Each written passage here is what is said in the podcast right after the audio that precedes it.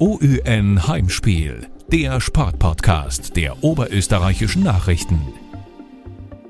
Servus und herzlich willkommen. Mein Name ist Markus Prinz und ich freue mich gemeinsam mit meinem Kollegen Florian Wurzinger heute in diesen heißen Tagen über ein cooles Thema sprechen zu dürfen. Servus Flo. Servus Markus, welchen coolen Typen haben wir denn heute am Start? Sein Name ist Christian Birkelbauer. Sagt dir da etwas? Es klingelt, aber ich weiß ehrlich gesagt nicht genau, wo ich ihn hintun soll. Wahrscheinlich irgendwo in den Wintersport. Nicht ganz, aber es ist ein cooles Thema, weil es zu einer coolen Jahreszeit stattfindet. Christian Birkelbauer ist ein ehemaliger Rallye-Co-Pilot von Mario Klepatsch. Heuer ist er vom Vize zum Chef des Rallye-Club Müllviertel gewählt worden. Er folgt damit seinem ehemaligen Cockpit-Kollegen direkt nach und ist dementsprechend in Zukunft Generali-Chef-Organisator und deswegen eine ziemlich coole Socke.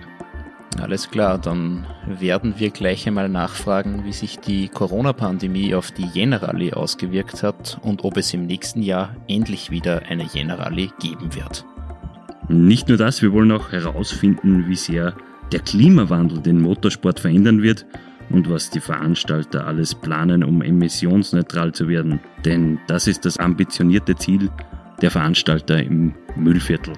Und wenn ich mich nicht ganz täusche, beginnt ja am Wochenende die nationale Rallye-Meisterschaft mit der Schneebergland-Rallye. So ist es und deshalb ist es uns natürlich eine große Freude, mit einem wahren Experten plaudern zu dürfen. Herzlich willkommen, Christian Birkelbauer. Ja, herzlich willkommen. Danke für die Einladung. Geben wir die Frage aller Fragen gleich weiter an Christian Birkelbauer. Wird es eine Generali 2022 geben? Also die Planungen laufen, sind mehr oder weniger auch durchgelaufen. Wir haben durch Corona das eine Jahr aussetzen müssen und haben natürlich jetzt äh, mehr Zeit gewonnen, um für 2022 vorzubereiten. Wir haben ein bisschen in Naivität trotzdem dahin gearbeitet, dass jetzt die Öffnungen so schnell und so stark kommen. Äh, war nicht absehbar, trotzdem äh, muss man den Herbst abwarten. Da gibt's ja immer wieder Stimmen, die da eventuell irgendwie Dinge prognostizieren, die man nicht ganz äh, vorhersehen kann, aber wir sind guter Dinge, sehr positiv und haben einiges im Köcher für 2022. Das neue Team ist top motiviert und ja, also ich sage jetzt ja. Jetzt sind es aktuell noch äh, gut sechs Monate, bis dann der Startschuss fällt. Wie weit sind die Planungen denn bereits fortgeschritten?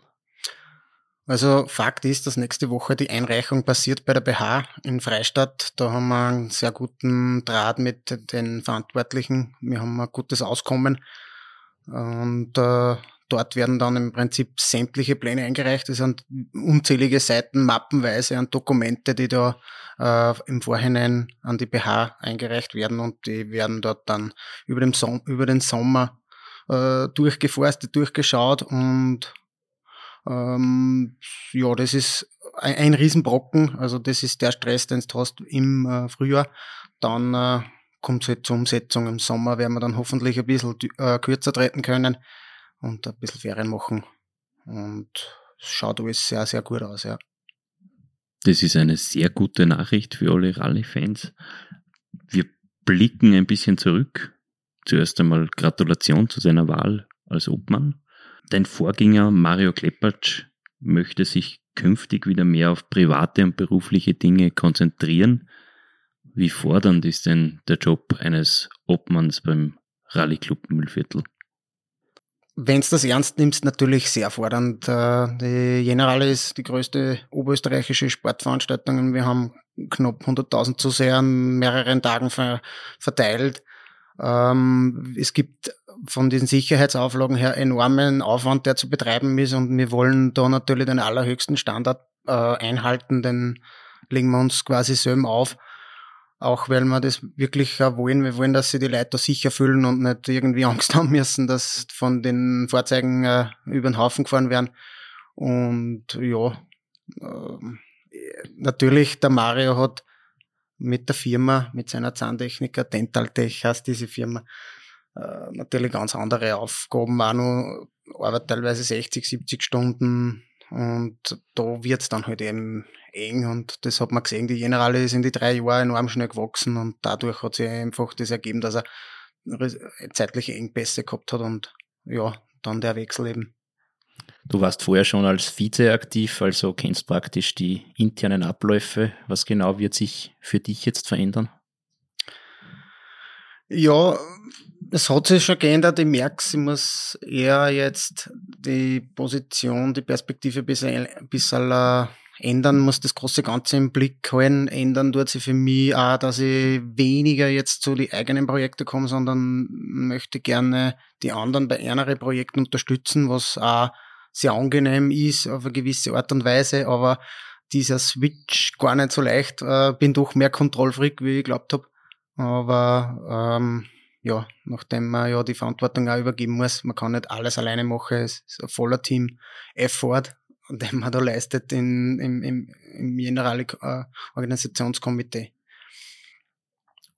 Kurz äh, zur Erklärung, Projekte sind Rallye-Projekte. Exakt, also da geht es zum Beispiel um äh, in unserem spezifischen Fall die Sonderprüfungen, die sehr ähm, organisationsintensiv sind. Und da gibt es so einiges, das wir 2022 präsentieren können. Kannst du schon ein bisschen was verraten? Diese Frage bekomme ich sehr oft gestellt und äh, dann kann ich nur darauf verweisen, warten auf die offizielle, auf die offizielle Streckenplanung. Da darf man natürlich noch nichts sagen. Ja, wir sind ja quasi unter uns. Ähm, Guter Versuch. Uns, ja. ich, ich, ich werde mich bedeckt halten. Ich würde es gern erzählen, weil ich Riesenfreude habe, wo wir jetzt überall umeinander fahren. Es kommen neue Gemeinden dazu. Wahrscheinlich, das kann ich sagen, es wird äh, in Windhag eine neue reale Gemeinde wieder dabei sein. Da hat es 1982 bereits Sonderprüfungen gegeben und äh, diese Gemeinde ist auch wieder dabei und äh, ja, auf das freuen wir uns natürlich auch, aber auch in den, also es ist über 50 Prozent wenn jetzt das ist, wie der letzte Stand ist, werden wir über 50 Prozent der Sonderprüfung neu haben. Hoffentlich freut es die Teilnehmer genauso wie mich. Wie hast du dir denn dein Team zusammengestellt? Ja, das habe ich mehr oder weniger in Zusammenarbeit mit dem Georg Höfer gemacht. Der Georg ist unser Geschäftsführer der Generale G GmbH. Das G davor ist ganz wichtig, heißt gemeinnützig, also wir sind nicht gewinnorientiert. Ähm, der ist ein riesen, ein riesen äh, äh, Bereicherung für die Generale, generell für den österreichischen Rallye-Sport ist unter anderem auch Obmann der Interessensgemeinschaft Rallye, wo sie alle Veranstalter an einen Tisch setzen. Also seit kurzem. Ähm, der neue Stellvertreter ist der David Klacks und sich auch eine generale Legende, kommt natürlich da jetzt aus dem Dunstkreis, kennt sehr viele Leute, äh, sehr wichtig. Einen aktiven Rallyefahrer haben wir natürlich auch dabei mit dem äh, Leitner Rudi. Und äh, es ist auch, äh, ein paar sind auch geblieben, natürlich äh, Walmüller, der ähm, äh, Raiffeisen äh, Bankchef äh, in Weitersfelden ist. Und dann gibt's natürlich auch noch mit der Silvia Höfer, die Frau Magister hat äh, da ihre Expertise im Steuerberaterbereich und äh, lässt das auch mit einfließen, genauso wie die Denk Laura die fürs Rallye-Sekretariat ein bisschen zuständig ist. Also das Team ist kräftig gewachsen und äh, ja, hat sich gut, gut entwickelt, hat gut gearbeitet und zu, ja, nicht zusammengefunden in der letzten Zeit. Natürlich jetzt über online und digital, aber ein paar, ein paar Treffen hat es schon gegeben im kleinen Rahmen. Seid ihr breit genug aufgestellt für die kommenden Aufgaben? Das wird sich zeigen, ich hoffe ja doch. Ja. Also ich traue mein Team alles zu. Ich glaube, dass die sehr kompetent sind. Wir haben auch eben Beiräte unter anderem, äh, die mit viel Expertise da eben ihre, ihr, ihr Wissen äh, für die Veranstaltung dazugeben können. Und da ist natürlich der Herr Marco Reiter zu erwähnen. Der hat auch eine Werbeagentur, muss ich gleich Werbung machen für seine Agentur Attention. Der hat da einen ganz anderen Wind eingebracht äh, ist ganz interessant, wie da ein Profi arbeitet, aber wir waren nicht so schlecht unterwegs. Und äh, der Kiesenhofer Michi, der ist Mitveranstalter von äh, dem Motocross-Rennen gewesen, hat da, und ist ein sehr, sehr angenehmer Zeitgenosse. Hat man gern dabei, hat man gern im Team solche Leute. Die Generali gilt wie du schon erwähnt hast, mit 100.000 Zuschauern und mehr, gemeinsam mit dem Linz-Marathon und vielleicht noch dem Skiweltcup in Hinterstoder als größtes Sportereignis Oberösterreichs. Wie wird das deiner Meinung nach nach einer Corona-Pandemie aussehen? Im Endeffekt müssen wir uns da wie jede andere Großveranstaltung an die Vorgaben halten, die sind klipp und klar festgelegt, äh, sofern wir die erfüllen können und unseren Organisationsaufwand nicht sprengen, werden wir die natürlich mit Hände und, und Füßen ringend versuchen, irgendwie so auf die Reihe zu bringen, dass wir das mit gutem und besten Wissen und Gewissen auch einhalten können. Natürlich, es gibt auch Grenzen, die man nicht äh, personell einfach gar nicht mehr schaffen könnte, weil sie zum Beispiel von jedem äh, Zuschauer genau die Standorte zu lokalisieren, wo die dann sind, das äh, würde dann auch unmachbar sein für unsere Organisation. Hast du, hast du Angst vor einer dritten Welle?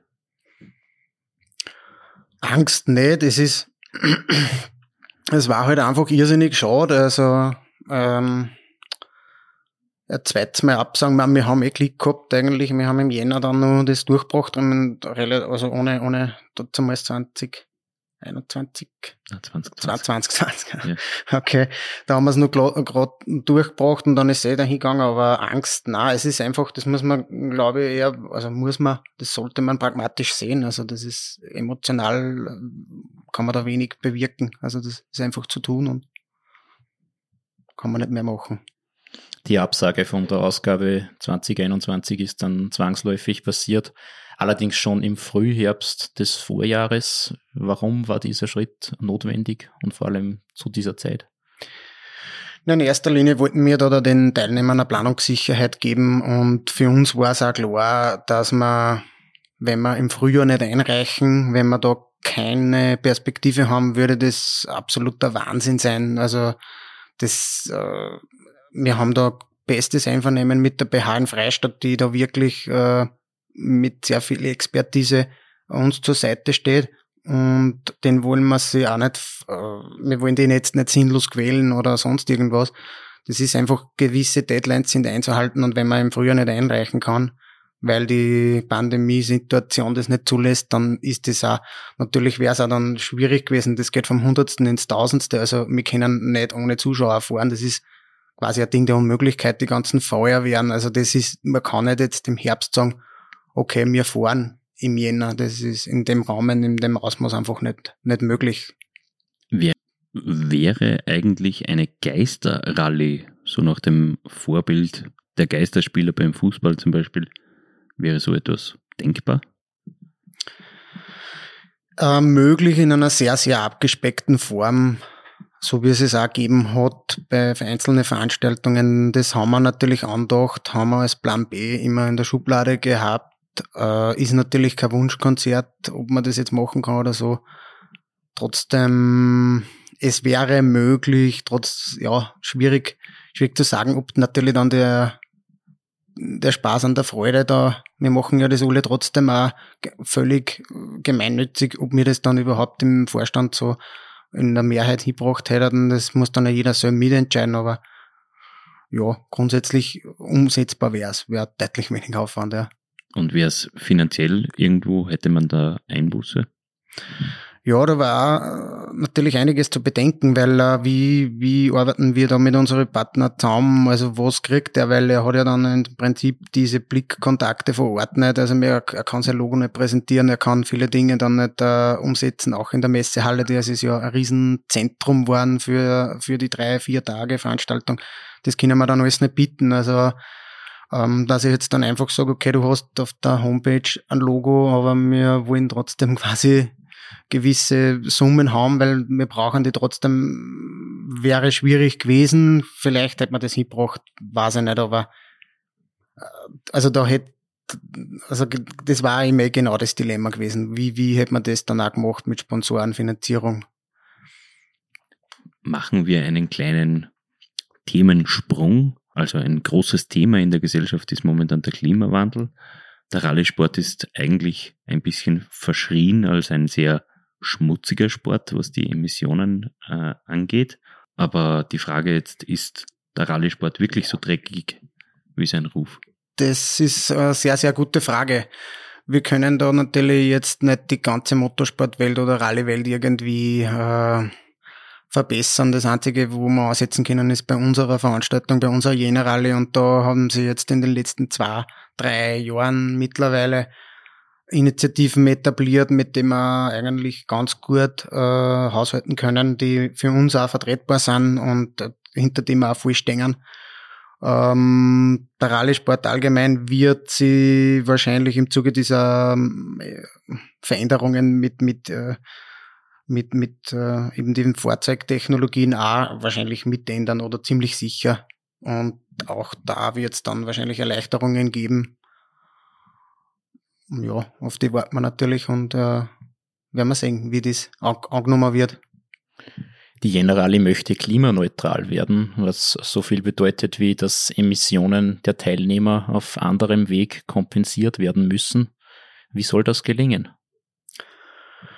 Ja, die beste Möglichkeit für uns war einfach dann trotzdem, wir haben da einige Dinge sie überlegt, aber war dann einfach wirklich diese CO2-Ausstoße der, äh, der Wettbewerbsfahrzeuge zu kompensieren mit äh, äh, mit Bäumen mehr oder weniger, die diese, dieses CO2 dann wieder binden. Und das halt auch in dem Ausmaß, das äh, sehr intensive Ausmaß, dass man eben da eben genau diese Menge dann kompensieren. Und das kommt ganz gut an, äh, heißt äh, Initiative mit der Region verwurzelt, wird äh, im Prinzip so betrieben, dass wir vor Ort entlang der Rallye-Strecken bei den Bauern äh, da Lärchen abpflanzen, äh, da haben wir eine, eine, eine Partnerschaft dann mit dem BFZ, die uns da fachlich äh, zur Seite stehen und die helfen uns dann.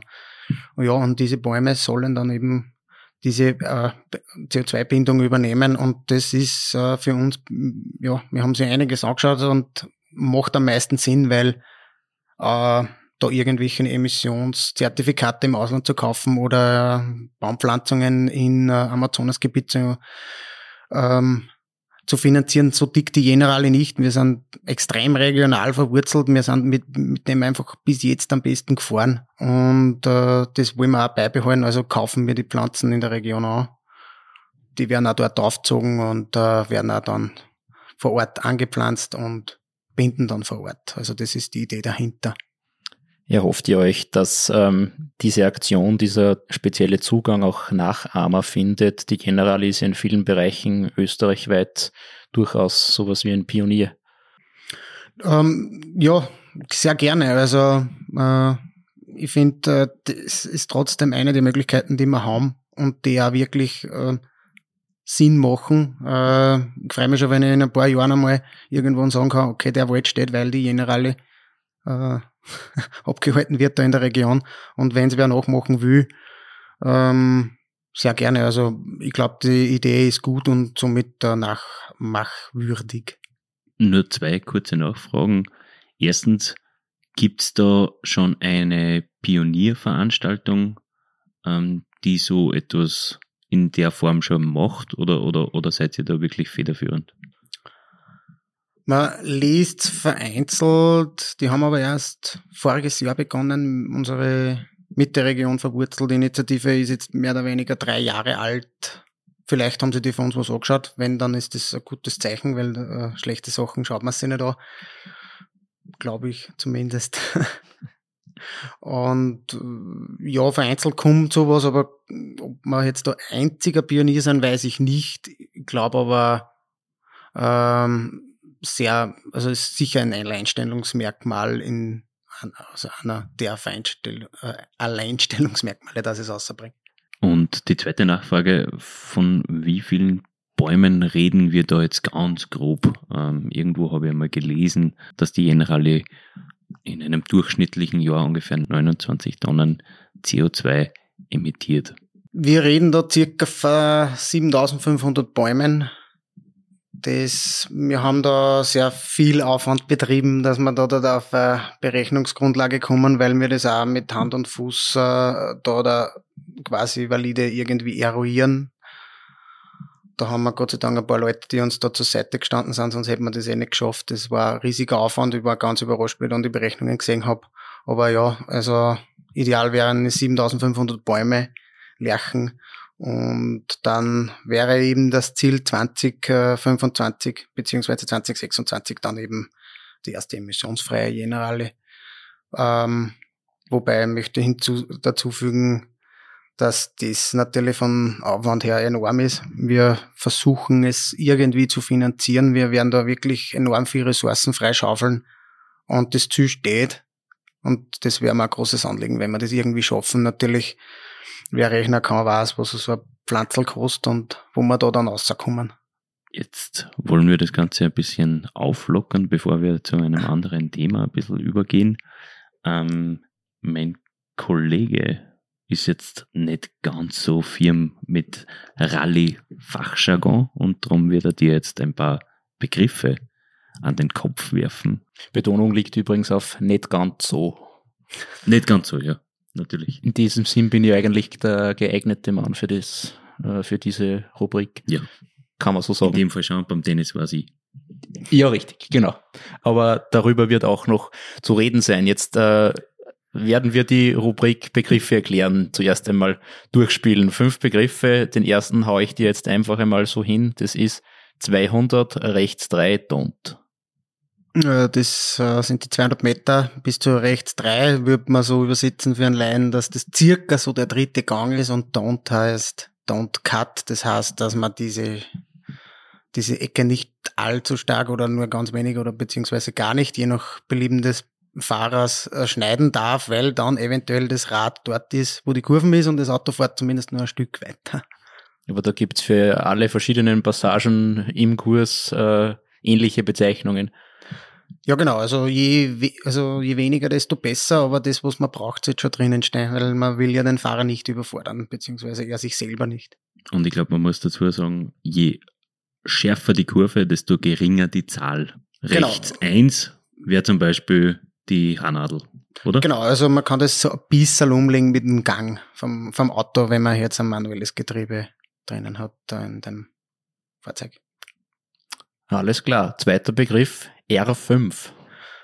R5, die höchste zugelassene Fahrzeugkategorie in Österreich, also das stärkste, beste und teuerste Auto.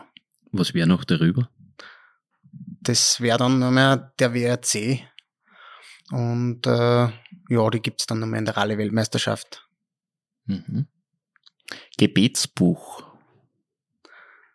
Ja, das Gebetsbuch, ich habe nur einige zu Hause. Und äh, dort werden eben einfach die Kurvenradien beziehungsweise die Strecken notiert, so dass man sie dann im Renntempo äh, wiedergeben kann an den Fahrer, der das dann mehr oder weniger umsetzen sollte. Wieso ist dieser Ausdruck derartig religiös angehaucht? Naja, ich glaube, äh, Sportler sind allgemein ein bisschen abergläubisch. Vielleicht liegt es an dem. Ja, und vielleicht, weil es der Co-Pilot zu Ober betet. Okay, ja, stimmt. Das ist eigentlich ein guter, guter Vergleich, ja. Oberbeten. Park Fermé. Das ist äh, ein abgesperrter Bereich, der für die Fahrzeuge reserviert ist, wo die äh, Rennfahrzeuge übernachten. Dort darf nichts gemacht werden am Fahrzeug, sonst gibt Strafe, beziehungsweise werden die auch in der, äh, während der Generale bewacht, die Fahrzeuge dort. Das heißt, äh, denen, die können schon mal nicht gestohlen werden und es kann auch dort nichts gemacht werden. Ist übrigens ganz interessant, das ist im Innenhof der Brauerei in Freistadt bei der Generale. Habe mir gedacht, das ist bei mir im TC draußen. Nein, das ist die technische Abnahme. Aha, jetzt wissen wir wieder mehr. Fermé heißt ja, um das vielleicht noch kurz zu ergänzen, so viel wie geschlossen, äh, wenn ich das Schulfranzösisch da bemühen darf. Von dem her gibt diese Erklärung auch total Sinn. Mhm. Kommen wir nun äh, zu einem englisch angehauchten Begriff Power Stage. Power Stage ist noch nicht allzu lange äh, in Verwendung. Power Stage ist eine Sonderprüfung, eine einzelne Sonderprüfung, die separat bewertet wird für die äh, Staatsmeisterschaft. Gibt es auch in der Rallye WM, da gibt es separate Punkte, werden immer ganz zum Schluss gefahren. Hat einfach den Vorteil, dass dort nochmal dann äh, ordentlich Action ist. Du hast vorhin das Regulativ angesprochen für die jetzt beginnende Saison. Wurde das Regulativ etwas abgeändert? Was sind denn die größten Neuerungen? Ähm, ich nehme mal an, du sprichst das Corona-Reglement oder? Eigentlich das Elektrofahrzeug, aber äh, sagen wir. Okay, naja gut, äh, das Corona-Reglement hat äh, diesen Vorteil gehabt, dass man die Veranstaltungen deutlich kürzer und äh, kompakter gestalten kann, die Kosten zu reduzieren, weil ja die Sponsorgelder wahrscheinlich absehbar weniger sind, wenn du weniger bieten kannst. Und ja, äh, natürlich das Elektroauto geistert ja eh schon länger um um äh, und ist jetzt punkteberechtigt darf gegen die Verbrenner fahren, ist eine absolute Sensation, dass der Elektro ähm, Skoda Fabia gegen die Verbrenner im Bewerb einfach starten kann. Also da gibt's keine separate Kategorie. Ist es äh, irgendwie nur auf Österreich beschränkt oder gibt es woanders auch? Ist nur äh, auf Österreich beschränkt, ja. Aber gibt es in irgendeinem anderen Land? So ähm, ich glaube, die haben den Bedarf nicht, weil äh, wir in Österreich sehr gesegnet sind mit äh, Motorsport, äh, Motorsportfirmen, die ja auch äh, Elektroautos bauen, beziehungsweise Kreisel Elektrik kommt ja vom Akkubau und die setzen ja solche Fahrzeuge dann ein. Der Plan wäre ja gewesen, um jetzt zum bevorstehenden Saisonauftakt der Rallye-Staatsmeisterschaft zu kommen, dass bei der Schneebergland-Rallye am Wochenende ein Elektrobolide an den Start geht. Warum ist das nicht passiert? Weiß ich nicht. Das ist, kann ich leider nicht sagen. Also, ich hätte äh, mich gefreut, wenn ich ihn gesehen hätte. Ähm, es gibt ein paar Gerüchte, aber das wäre gut gewesen, wenn er schon im Einsatz gewesen wäre, ja. Böse Zungen behaupten ja, wenn er, wenn er jetzt auf, auf Schotter nicht fahren kann, wie soll er dann bei der Jena fahren? Bei sehr niedrigen Temperaturen, was natürlich noch auf die Leistung des Akkus drauf geht, oder, oder war es eigentlich eh keine Akkugeschichte? Das äh, kann ich auch leider nicht ganz genau beantworten. Also da müsste ich äh, irgendwelchen, irgendwelche Gerüchte wiedergeben, die man so hört oder liest oder ähm, nachdem ich ja auch in dem Punkt gesegnet bin, dass ich nicht allzu viel Zeit habe, dass ich mir diese zu Gemüte führe, habe ich das einfach so hingenommen und uh, unkommentiert für mich lassen, muss ich ehrlich sagen. Ich hätte mich gefreut, wenn es am Start gewesen war, waren, aber uh, es wird sicher Gründe geben und uh, ja, es ist absehbar, was ich heute so gelesen habe, dass in Weiz dann am Start sind. Also ich glaube, die sind schon sehr, sehr erpicht drauf, das den zum Einsatz bringen, eben äh, damit sie sagen können, was, was technisch möglich ist. Verstehst du die Veranstalter, wenn sie nach der Absage der Elektroautos über die Elektromobilität witzeln? Ja, grundsätzlich ist die Idee von einem Rallye-Veranstalter, glaube ich, doch die, dass er sich um jeden Teilnehmer gleich viel freut, egal mit was er fährt. Das war immer schon so. Also der Rallye-Sport ist immer extrem bestochen, hat immer extrem bestochen durch diese Volksnähe, diese Erdigkeit und dass da wirklich jeder mitfahren kann im selben Bewerb.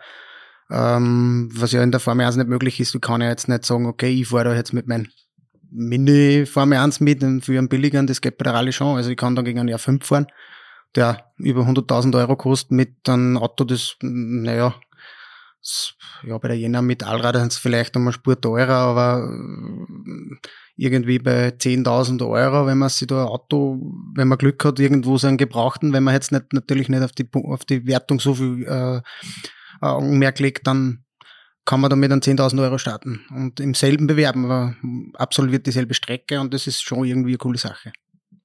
Wie schätzt du denn die Zukunft des Rallye-Sports ein? Geht es da in Richtung Elektroantriebe oder eher mehr in Richtung der abgasärmeren Verbrennermotoren?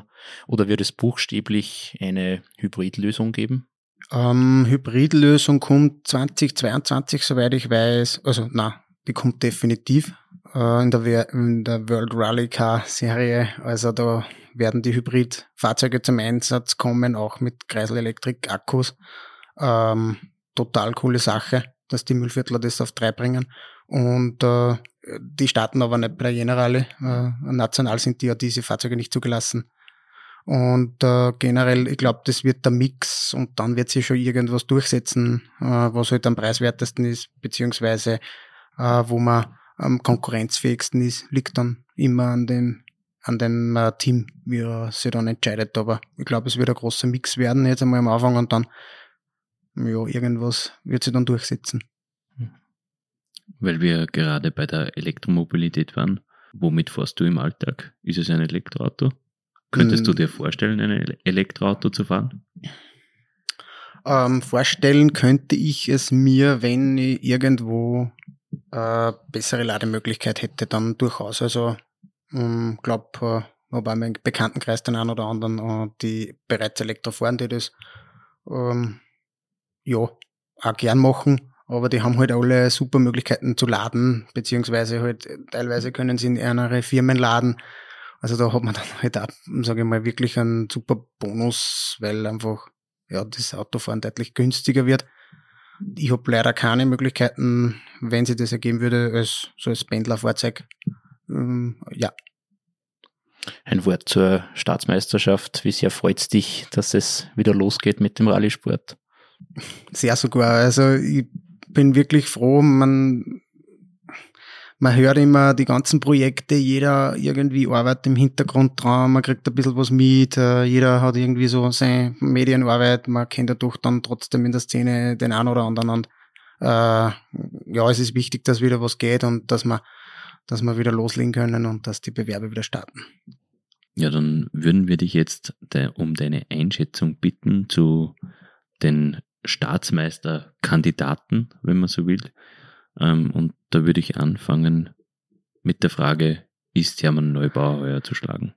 Hm, möglich, möglich wird schon sein, ja. Aber nicht leicht. Siehst du ihn am, am Ende ganz oben? Naja, der Konkurrent ist ja der Simon Wagner, äh, Müllviertler. Ich traue mir es gar nicht sagen. Ich müsste, ich traue es ihm natürlich zu, Simon. Ich weiß eben seine Stärken, ich weiß, dass er ein sehr solider Fahrer ist. Ähm, natürlich im, im, Gegensatz zum Hermann, der natürlich da, äh, mehr Erfahrung mitbringt, äh, gerade auf die österreichischen Pisten und das sicher umsetzen kann. Der hat jetzt zwei WM-Läufe in, in Petto, also der kommt natürlich top vorbereitet ins Rebenland beziehungsweise nicht ins Rebenland, äh, ins Schneebergland. Ins Schneebergland. Ähm, also da muss er dann schon gleich punkten, der Simon, weil sonst wird's eng. Es sind nur ein paar Läufe heuer, ich glaube fünf. Und möglich ist aber sehr schwer. Ich, ich, ich freue mich, dass es so nicht weiß. Simon Wagner hat die Generale ja fast schon einmal gewonnen mhm. und startet in einem R5-Fahrzeug, muss man vielleicht da anmerken. Exakt, genau so ist es. Also die haben da ein Top-Projekt heuer für die österreichische Meisterschaft auf die Beine gestellt. Hm. Das ist sogar der Evo, glaube ich. Das ist sogar das Evo 2 Modell und sogar das 120 Jahre Edition Modell. Das wird äh, ganz wenig äh, ausgeliefert. Ist ein richtig Sonder. Also fast, fast schon so schade, um damit Rallye zu fahren. War da dann einen technischen Vorteil, der Simon? Der Hermann Neubauer wird wahrscheinlich Ford Fiesta fahren. Ja, soweit man das jetzt in den Endlisten liest, ja, wird er bei seinem Fiesta Rallye 2 bleiben. Also wenn, dann kann, man sagt schon, dass das Skoda eventuell von der Leistung her ein bisschen stärker ist, aber jetzt nicht in so einem Rahmen, dass das jetzt äh, entscheidend sein wird, schätze ich mal. Kann halt da nicht aus eigener Erfahrung sprechen. Aber so als aus meiner Perspektive glaube ich nicht, dass das jetzt rein technisch ausgemacht wird. Okay. Wenn wir schon beim Skoda sind, was ist mit Bruder Julian Wagner, der ja in den beiden Vorsaisonen im Rennstall von Raimund Baumschlager gefahren ist, heuer aber nicht auf der Startliste aufscheint. Weißt du da irgendetwas? Na, nicht genau. Da wären wir dann wieder beim, beim, beim äh, Bereich der, der äh, ja, wo man, wo man nicht so genau weiß, was da stimmt und was nicht. Also die, eben der Gerüchte. Es tut mir extrem leid um, um, um den Staat. Es wird seine Gründe haben, vielleicht los dann aus nur. Man hofft natürlich dann, dass er in, in Weiz dann das Budget äh, schultern kann, aber genaueres weiß man nicht. Es ist sehr, sehr schade. Also ich hätte das, ich hab das extrem cool gefunden, dass da bei BAR also ein junger Fahrer jetzt aufgebaut wird und äh, Raimund weiß sicher nur genau, wie es war, wenn er zurückdenkt als junger Fahrer. Und da hätte ihm die Chance gegeben, es hat eine Zeit gedauert, aber welche Gründe das jetzt hat, dass der da nicht fährt, vielleicht fährt er dann eh wieder, also es ist nichts da irgendwie hm, offiziell nichts ausgegangen. Mit dem Müllviertler Johannes Kieferböck ist ja ein Generali-Sieger am Start. Was traust du dem Skoda-Pilot zu? Ja, der Johannes äh, spielt natürlich von Erfahrung. Den braucht beim Rallyefahren überhaupt keiner mehr irgendwas erzählen. Der hat auch beide, hat ja schon zwei WM-Läufe. Der weiß, wie diese Skoda fährt. Der hat ein, ein Team, das äh, sicher sämtliche Rallyes in ja, in Europa auf der Welt da bewältigen kann. Also der hat ein Spitzenpaket, hat super viel Erfahrung und ähm, bringt natürlich auch alles mit vom Umfeld her mit der Ilka Meiner am Beifahrersitz. Also da fällt es an gar nichts wirklich und da kann man echt sagen, also der ist äh, sicher auch ähm, vom, vom Umfeld und von den Möglichkeiten her, die er hat, absolut ganz äh, da am Zettel zu haben. Chris Rosenberger ist ewig lang historisch gefahren. Ähm, jetzt fährt er mit einem, wieder mit einem R5, mit einem Fabia. Ähm, was traust du ihm zu? Was man so mitkriegt, ist der Chris Rosenberger einige Rallyes im Ausland gefahren, viel historisch, hat aber jetzt irgendwie so ein Mini-WRC in Spanien eingesetzt. Äh, schätze mal, dass er dort lebt, keine Ahnung. Genau weiß ich das nicht, aber ja, der hat ähm, das gewisse Rennfahrrad, was natürlich der kann, der kann, der wird da da fahren, mitfahren, auf Anhieb. Also er hat immer mm, Fahrzeuge aller Klassen schnell bewegt, auch bis vor kurzem. Also er fällt auch, glaube ich, nicht an Praxis, natürlich nicht an R5 Praxis, die hat er vielleicht nicht. Aber äh, von den Fähigkeiten her wird er das innerhalb von ein paar Kilometer kompensieren. Also der ist sicher ernst zu nehmen. Was traust du Veranstalter Gerwald Grössing auf heimischem Schotter zu? Ja, ich hoffe, er hat seinen Unfall gut überwunden. Das ähm, ist das, was vielleicht dann, dann trotzdem noch ähm, im Hinterkopf ein bisschen stecken bleibt. Aber ich hoffe natürlich nicht, weil wenn er das ganz überwunden hat, dann ist er genau dort, wo er aufgehört hat. Natürlich, Streckenkenntnisse werden nicht so schlecht sein. Bei ihm daheim am Privatgrund, oder ich weiß gar nicht, ob genau, wo es Privatgrund ist von ihm, aber natürlich viele Strecken kennt er sehr gut, weil das äh, ähm, auch durch seine, seine durch seinen Besitz durchgeht, soweit man das äh, hört. Und ja, ich glaube, der ist für eine Überraschung gut. Da werden sie einige die Zähne ausbeißen. Wie sieht's mit Philipp Kreisel aus? Der wäre ja eigentlich im Elektroskoder gestartet, ist aber ebenfalls mit einem Verbrenner R5 von Skoda unterwegs.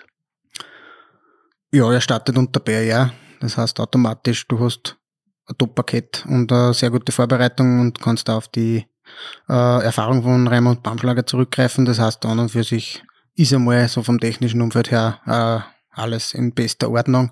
Äh, was beim Philipp nur dazu kommt, er hat enorm viel Testkilometer auf, äh, auf dem Elektroauto, beziehungsweise haben die ja immer ähm, vereinzelt die, äh, die Verbrennerversion nebenbei laufen gehabt und ich weiß nicht, wer mehr Kilometer in Österreich momentan drinnen hat. Zwar im Wettbewerb hat er es nicht, natürlich, ist klar, weil kein waren. Aber ja, also vorbereitet ist der sicher sehr gut.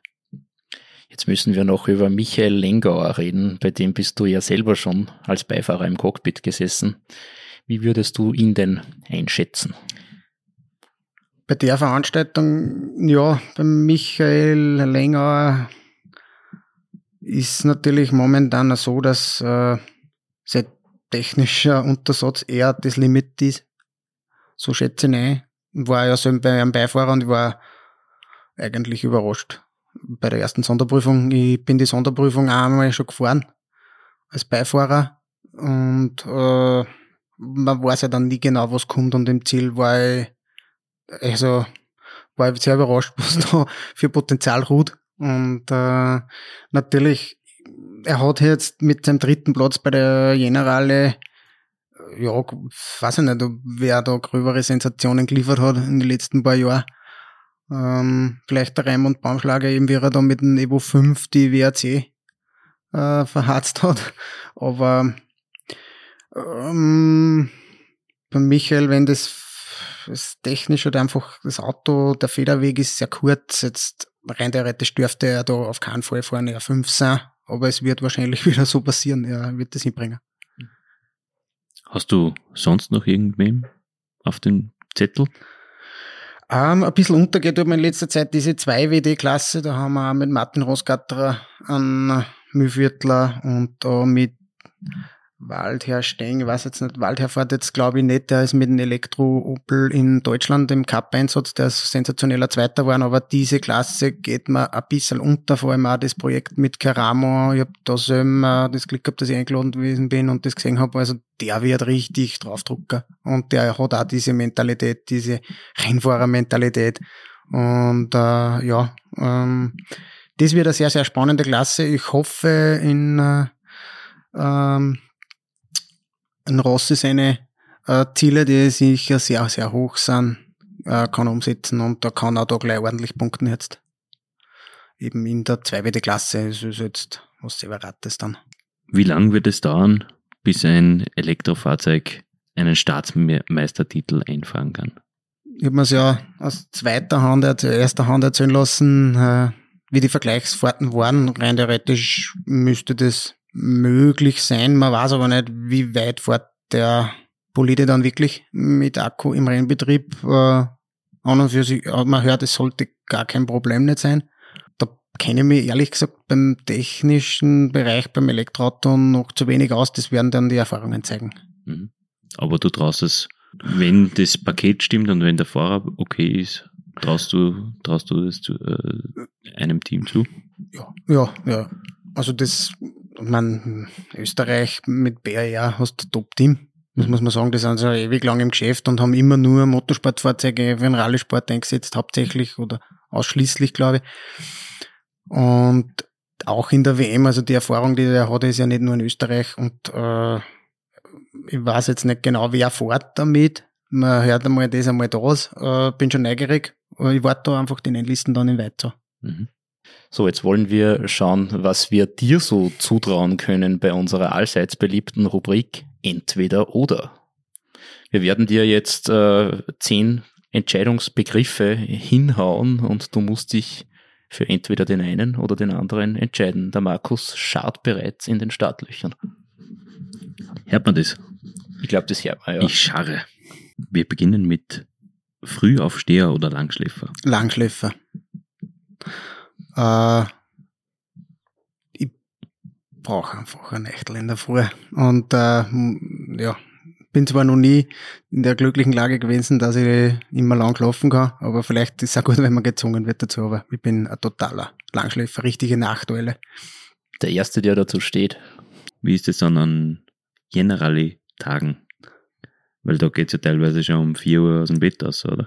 An generale Tagen, wenn es so ist wie die letzten Jahre, schlafst nicht so richtig. Also da geht so viel durch den Kopf. Da liegt mein Bett so und döst. Also es ist wirklich so drei, vier, fünf Stunden. Das geht auch gar nicht anders irgendwie. Also da bist du in einem äh, emotionalen Auf und Ab, da hast keinen. Also da, da reicht's, wenn du, da ist man zufrieden. Also ich bin zufrieden, wenn ich ein bisschen zur Ruhe komme. Und als, als Co-Pilot damals? Ja, na, da ist natürlich dann nicht so schlimm. Ich, mein, ich muss gestehen, dass der tägliche Beruf dann vielleicht nicht so aufregend ist wie eine Ralle. Also da steht man dann natürlich schon gerne auf. So okay. wie wenn man als kleines Kind in Urlaub fährt, vielleicht ein bisschen so zum Vergleich. Okay.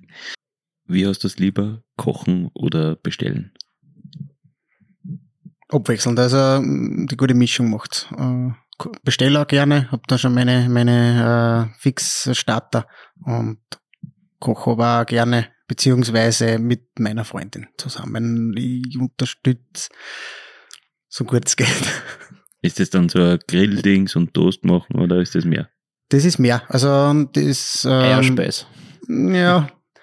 Nein, meine, meine Freundin, da bin ich in einer sehr glücklichen Lage, die kocht sehr gerne, hat da von ihrem Papa da die die äh, Kreativität mitbekommen und da haben wir das Glück, dass wir wirklich sie sehr gesund und sehr ausgeglichen ernähren können. Wie ist es für dich als gebürtiger fast Skandinavier, wenn man jetzt das obere Müllviertel hernimmt? Ja. Ähm, Sommer oder Winter? Winter. Das haben wir fast gedacht. Winter, ich bin äh, kein so Sonnenanbeter. Das dauert sehr lang im Frühjahr, bis dass ich da die, in den Sommermodus komme. Wintermodus Umstellung geht reibungslos. Um Erlaubnis fragen oder um Verzeihung bitten? Ich bin der Typ Erlaubnisfragen, eher von dem Naturell her, aber ähm, sollte man ein bisschen mehr riskieren können manchmal und dann um Verzeihung bitten. Meistens ist, ist ja dann nicht so schlimm. Ein Buch lesen oder eine Serie schauen? Serie schauen.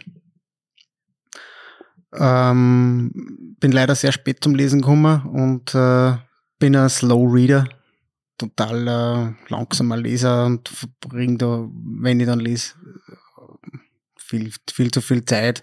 Äh, eine Serie schauen geht da leichter von der Hand, aber das Lesen holt sehr stark auf. Zum Beispiel die oberösterreichischen Nachrichten. Ja, die lese ich mir tatsächlich sehr, sehr genau durch. Ja. Tennis oder Fußball? Tennis. Ja, so natürlich eigentlich meinen ersten Kontakt gehabt zum Sport war der Tennis äh, Sport. Äh, hab dann in Grünbach bei Freistadt beim Glasnedi äh, das Handwerk gelernt, hab dann einen legendären Trainer gehabt, leider schon verstorben in Steinmetz Josef. Viele kennen den, also die ganzen Mühlviertler haben alle bei ihm Tennis spielen gelernt. Der unglaubliche Visionär gewesen da zum schon, hat koordinativ extrem viel gemacht. Äh, hab dann äh, zu meinem Studium nach Linz gewechselt, habe dann auch den Verein Askö Auhofer, da habe ich immer noch gute Kontakte gehabt äh, zum Luger Stefan, der Physiotherapeut, äh, der hat mich dann gefragt und das hat sich dann irgendwie eins zum anderen so ergeben. Wir haben da super Trainingsgruppen gehabt, habe dann echt äh, sehr viel gespielt und äh, war ganz eine gute Saison dann gehabt. Mittlerweile habe ich den Schläger zur Seite gelegt und äh, warten wir mal, vielleicht kommt wieder ein kreativer Schub in den, den Bereich. Mit welcher ITN gehst du da an den Start? Äh, ich habe mir das angefunden, dass ich genau schaue, aber mein Lebensziel war mal unter drei, ich war dann irgendwo bei 2,8. 2,8 oder 2,9, ich weiß nicht ganz genau, irgend sowas. Aber ich will da jetzt nicht liegen, es war irgendwo, es war auf jeden Fall unter zwei und äh, ich habe da lang gekämpft und hab's aber dann, äh, je weniger, dass ich mich darauf konzentriert habe, was dann, hab dann auch noch unter drei noch äh, gewonnen, also ja. Kennst du wen beim Verband? Ja, ich kenne sehr viele beim Tennisverband, ja. Jetzt wissen wir, woher die ITN zustande kommt. ja, das, ich glaube, ja, der, der Jocke wird da nicht irgendwie miteinander tippsen. Und vielleicht macht das ja trotzdem, aber ich habe ja nichts mehr davon, ich bin nicht mehr in Einsatz. Seit wann nicht mehr? Boah, zwei Jahre, drei Jahre, irgend sowas. Linz oder Freistadt? Nicht in Bezug aufs Tennis kann ich nicht vermischen. Freistadt hat, äh, er gibt mir einfach voll viel in vielen Dingen, die es mir Linz nicht gibt und umtrat. Also das kann ich leider nicht, da kann ich, kann ich keine Antwort nicht geben. Rallye Monte Carlo oder Rallye Finnland? Monte Carlo. Rallye Monte Carlo ist der Klassiker schlechthin, da halt, halte ich es mit Walter Röhrl, der gesagt hat, äh, so ein Monte Carlo Sieg ist mehr wert wie eine Weltmeisterschaft. Und ähm, ja, weiß nicht, ob der Hermann Neubauer bei seinem Generalesieg, bei seinem ersten Generalesieg, das auch ähm, irgendwie den äh, Walter Röhrl in den, im Hinterkopf gehabt hat, der hat auch gesagt, also der Sieg bedeutet ihm so viel, er hat wirklich noch lang gekämpft, dass er es geschafft hat. Und äh, ja, das ist irgendwie so der Inbegriff, die schwierigste Rallye und hat noch sehr viel Schnittmengen mit der Generale. Das heißt, die Generale ist die österreichische Monte Carlo. Ähm, naja, wenn man es überspitzt formulieren würde, ja, natürlich äh, ein Vergleich mit Monte Carlo Rallye ist ein bisschen schwierig, aber ja, nimmt man gerne auf, das Lob, wenn man es so formuliert. Und jetzt die letzte Entscheidungsfrage, Beifahrer oder selber fahren? Beifahrer. Auch im Privatauto? Ähm, Privatauto stört mich überhaupt nicht, wenn ich selber fahre. Kann auch, bin eher der Marathon-Autofahrer, also ich kann sehr, sehr lange Zeit mit dem Auto fahren, mir stört das überhaupt nicht. Im Wettkampf, im Wetttempo bin ich einfach sehr geizig, da weiß ich, da äh, fehlt mir das Talent und dann in weiterer Folge die finanziellen Ressourcen, damit ich mir Talent so aufbringe, dass ich da jetzt äh, konkurrenzfähig wäre, aber mein, ich kann, glaube ich, mehr beitragen als Beifahrer und mir geht's dann trotzdem ums, ums äh, Tempo, ums äh, Ergebnis im Auto. Und da kann ich sehe ich meinen Platz eher am Beifahrer äh. Gut, dann wollen wir mit dir ein bisschen über dein Privatleben sprechen, wollen aber trotzdem noch bei der Jena Rallye bleiben. Was war denn so über die Jahre dein schönster Moment bei der Jänner-Rallye? Boah, da fällt mir jetzt so explizit keiner ein. Ähm, äh, ganz ein schöner Moment, der mir in Erinnerung geblieben ist, ist, äh, wie mir der Mario Kleppert gerufen hat, dass beim ersten äh, Livestreaming voll viele Leute schon in der Messehalle gewesen sind und auf der LED-Wand das verfolgt haben. Ich hab mir da ein Riesenprojekt auferlegt und wollte da den Motorsport ein bisschen so in der Form präsentieren, natürlich auch live und haben da enorme Aufwände gehabt. Und dann hat er mir geschrieben, es sind viel, viele Leute da und schauen viel, viel. Und ja, da habe ich zwei Jahre wirklich intensiv mich bemüht, dass ich das Projekt umsetze, finanzieren kann, natürlich auch mit viel Freunden zusammengearbeitet, dass das irgendwie geht, weil an und für sich ist sowas absolut unbezahlbar. Und dann war das und es hat übertragen und es hat die Leute voll taugt. Und äh, das war ein sehr, sehr schöner Moment. Das ist ein sehr persönlicher Moment eigentlich von mir. Das hat jetzt, ja, dass das aufgegangen ist. Und ja, das ist, ja, das ist schon einer, der, der mir jetzt als erstes eingefallen ist. Wird schon irgendwas bedeuten. Und als Aktiver? Boah, ja, stimmt. Als Aktiver der Stockerl und äh, ich kann mich, wir haben das einmal gewonnen. Auch. Wir waren einmal einer der besten Österreicher. Also das stimmt noch. Da weiß ich noch, das Zieleinfahrt, die war auch sehr emotional. Wir haben das ins, ich hab so geschrien, ich weiß noch genau, ich hab mich so gefreut, dass wir endlich die General ins Zug gefahren sind, dass wir die Platzierung gemacht haben. Es war dann der erste Platz in der Gruppe H. Wir waren dann schnellste Mühviertler. Wir haben da richtig, richtig äh, viel Leute hinter uns lassen, die deutlich auf bessere Material unterwegs waren, was, äh, was halt das Mühviertler eh ein bisschen erwartet wird, wenn man ja die, äh, die Heimrallye bestreitet. Aber das war ja auch noch, das war sehr, sehr emotional. Also da die Zieleinfahrt dann in, in Bierbach unten, die letzte Sonderprüfung, die ewig lange da. Und dann endlich zack und ähm, ich hab's gleich gewusst, das geht sich sicher aus und das war der Sieg. Damals mit dem Mario Kleppert, oder? Ja, genau, ja. Genau. Welche Generali war, glaubst du, die legendärste bis jetzt? Die erste nach dem Restart, wie es äh, die unzähligen Fahrzeuge da überschlagen hat im Bierbach S. Million Dollar Corner und äh, da sind schon unzählige äh, Begriffe aufgekommen. Und für mich persönlich halt da 2004, weiß ich noch, tschechische Meisterschaft, unfassbar. Also Schnee, Omas, unfassbare Teilnehmerqualität von österreichischer Seite, äh, österreichischer Sieger und die WRCs am Start. Also das war schon. Man, man muss vielleicht dazu sagen, äh, Restart, nach dem Restart, ähm, du sprichst da das Jahr, glaube ich, 2015 an. Ja, genau, ja. Also 2015 ist dann vorbei und äh, 2018. 2018, genau. Ja. 2018. 2015 war die letzte, glaube ich, und dann. Genau, dann war eine, war eine Pause und dann hat der Mario äh, das Amt übernommen. Ich bin dann ein bisschen später dazugekommen, war immer, habe ihm da geholfen. Am Anfang wollte ich eigentlich mich da melden. Hab gesagt, Mario, wenn irgendwas zum Zusammenkehren ist, ich helfe euch. Ja, und jetzt hat sich das dann ein bisschen weiterentwickelt. Was muss denn passieren, damit du deine erste Generali als Chef mit einem positiven Gefühl abschließen kannst? Naja, unfallfrei.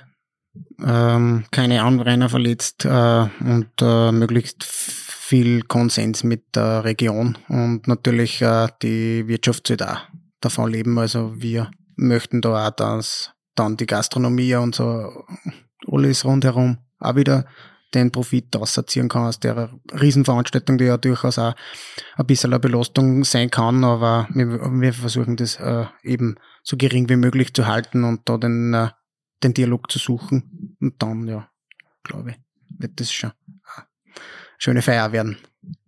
Würde dich, abgesehen vielleicht von der Generali, da wirst du als Organisator keine Zeit haben, aber würde dich eine Rückkehr ins Cockpit als Co-Pilot vielleicht reizen? Ja, schon. Also kann ich mir natürlich vorstellen, zeitlich ist es halt sehr schwierig. Man redet immer wieder mal mit den einen oder anderen Fahrer. Äh, beruflich geht das leider nicht, die kann man nicht freinehmen. Wir haben so einen komischen Beruf, wo man sich nicht freinehmen kann. Aber man hat ja doch den einen oder anderen Tag frei dann im Sommer dafür.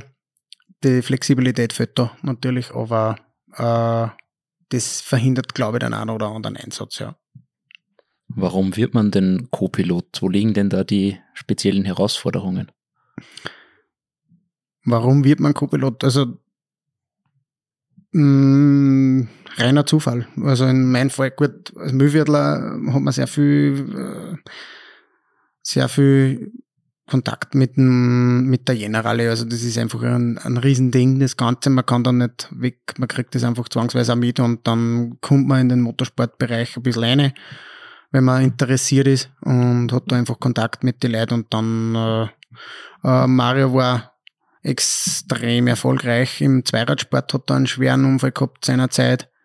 Äh, Oberschenkelbruch in Most mit dem R6 Cup. Äh, ich war dort sein Mechaniker kann ich mich noch ganz gut erinnern. Äh, war da an dem Wochenende nicht mit, aber es war ein riesen Rückschlag für uns. Für mich auch. Also ich habe mich extrem gefreut. Es hätten super, er war dann internationale Einsätze gefahren. Und ich hätte ihm das auch voll zutraut und ich traue dem Ganzen leider heute noch ein bisschen nach, aber gut, äh, ähm, so bin ich zum Rallye-Sport dann gekommen. Er hat sich dann äh, dazu entschieden, dass er ins Auto umsteigt. Hat da auch immer riesen gehabt mit seinem Subaru.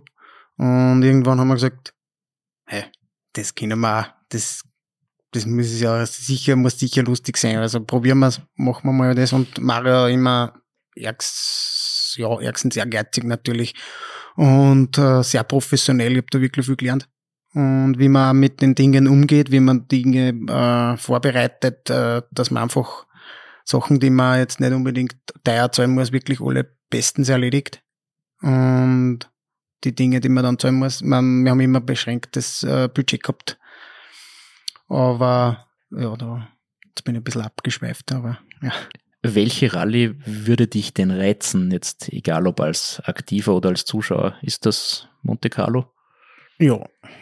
Also Monte Carlo oder vorher die Frage mit Finnland ist auch sicher eine gute, beziehungsweise Schweden, aber Wemlauf, äh, der WM-Tross an sich. Ich glaube, egal wo man da zuschaut, man hört da nirgends irgendwo auch der kroatische WM-Lauf, der jetzt war während, während der Corona-Zeit, also da ist jeder sicher enorm sehenswert.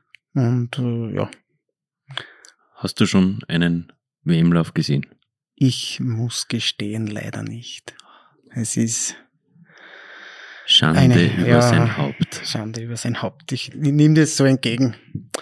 Äh, aber ich, ja, schauen wir, vielleicht schaffen wir es her. Du hast deinen Beruf angesprochen. Im Brotberuf bist du Lehrer, Lehrer und Rallye. Also damit erfüllst du jetzt nicht unbedingt ein Klischee, oder? Nein, und das ist auch gut so. Warum?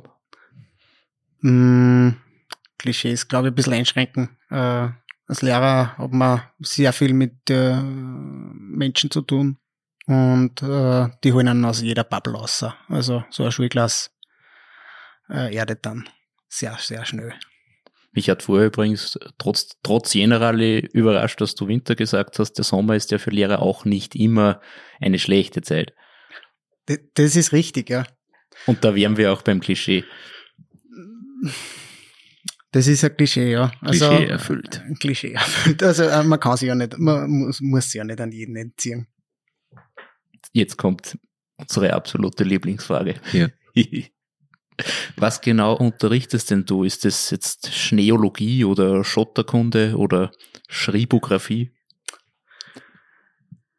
Ich äh, habe einen Hermann einmal ein Foto gesendet. Normalerweise habe ich das nicht so gern, dass ich mein Handy in der Klasse mit habe, aber ich habe in Hermann ein Foto gesendet, das hat sich einmal ergeben, dass ich den aktuellen Staatsmeister in der Klasse vorstelle.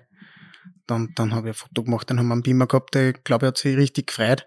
Unterrichtsfächer habe ich Englisch, äh, geprüft bin ich noch in Sport und nachdem ich ja nicht äh, angefangen habe als Lehrer, sondern als Kfz-Techniker, habe ich meine, beziehungsweise dann in weiterer Folge in der Föstalpine gearbeitet und habe da den Fachkurs für Hüttenwesen gemacht und immer im Metallbereich sehr viel äh, Erfahrung sammeln dürfen und habe jetzt in, äh, in Freistadt eben den Fachbereich Metall über und habe da noch Fachkunde Metall und habe auch schon technisches Zeichnen unterrichtet, beziehungsweise äh, die Praxis eben, also die Werkstätte. Wir haben vorhin erfahren, dass du ein Tennisexperte bist, wenn man das so sagen darf. Wie siehst du jetzt aufs internationale Tennis gesehen die Chancen für Dominik Thiem im Wimbledon? Naja, seiner Spielveranlagung Veranlagung liegt's nicht. Also er ist eher der Sandplatzspieler, hat aber jetzt die US Open gewonnen. Mm, darum ist es wahrscheinlich jetzt völlig, völlig belanglos, weil wer die US Open gewinnt, muss polieren können, muss gut servieren können, also da brauchst du es. Das heißt, zum Zutrauen äh, ist ihm da natürlich viel, also spielerisch, die Veranlagung ist extrem gut. Also da beneiden ihm sicher alle. Ähm, wie er jetzt mit seiner Form umgeht, wie er das in den Griff kriegt, war er doch nicht so erfolgreich. Sein Herzensturnier bei die French Open. Aber nicht so, so zufriedenstellend für ihn und für, für uns Fans auch nicht, aber ja, man hofft immer. Also ich unterstützen, ich bin ein Fan von ihm und ich freue mich um jeden Punkt, den er macht und jeden Sieg, den er holt für, für mich als Fan. Wie weit kommt Federer? Äh, jetzt im Vorfeld in Halle, glaube ich, hat er nicht gut ausgeschaut. Hat eine zweite Runde verloren gegen den äh, Felix Ogier alias Sim, den Kanadier. Boah, schauen wir mal. Wobei, das ist ja nicht irgendjemand. Na, das ist nicht irgendjemand, aber der hat auch jetzt im Vorfeld nicht, nicht viel gewonnen. Der hat nicht gut ausgeschaut in den letzten paar Monaten. Ähm, aber Federer ist die Ikone schlechthin. Also da, wenn der dann, ich glaube, die wissen sehr genau, was dann und ich glaube, der wird Halbfinale. Und wer gewinnt? Jetzt kann ich nicht mehr Federer sagen, gell? Schafft er. Sieger der Herzen. Sieger der Herzen. Ich wünsche mir natürlich Dominik Thiem.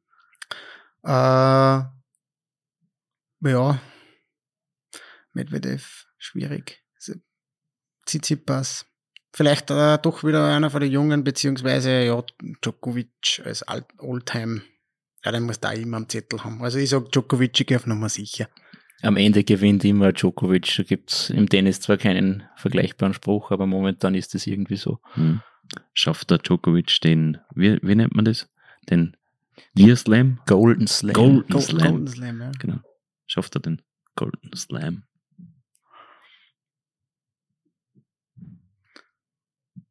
Ich sag jetzt einfach einmal ja. Ich riskiere da jetzt dann einmal. Jetzt bin ich, jetzt bin ich launisch. Jetzt bist du richtig im Tippmodus. Äh, Jetzt wollen wir natürlich auch noch einen riskanten Tipp hören. Wer wird denn Fußball-Europameister? Frankreich. Das ist nicht riskant. Geht's mit ein bisschen mehr Risiko? Ukraine.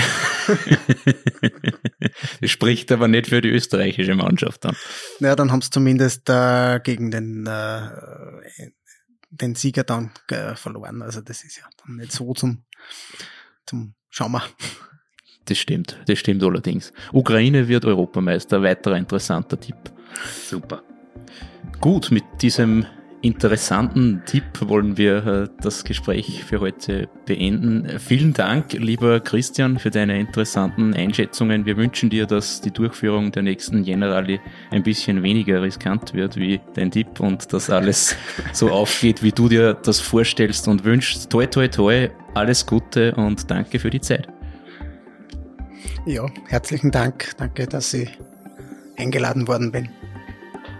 Das war's also für heute. Wenn es Ihnen gefallen hat, würden wir uns über ein Abo auf Spotify, Deezer, Google Podcasts, Amazon Music und Fayo freuen. Wünsche, Anregungen und Feedback, wie wir unsere Show weiter verbessern können, empfangen wir gerne über podcasts.nachrichten.at.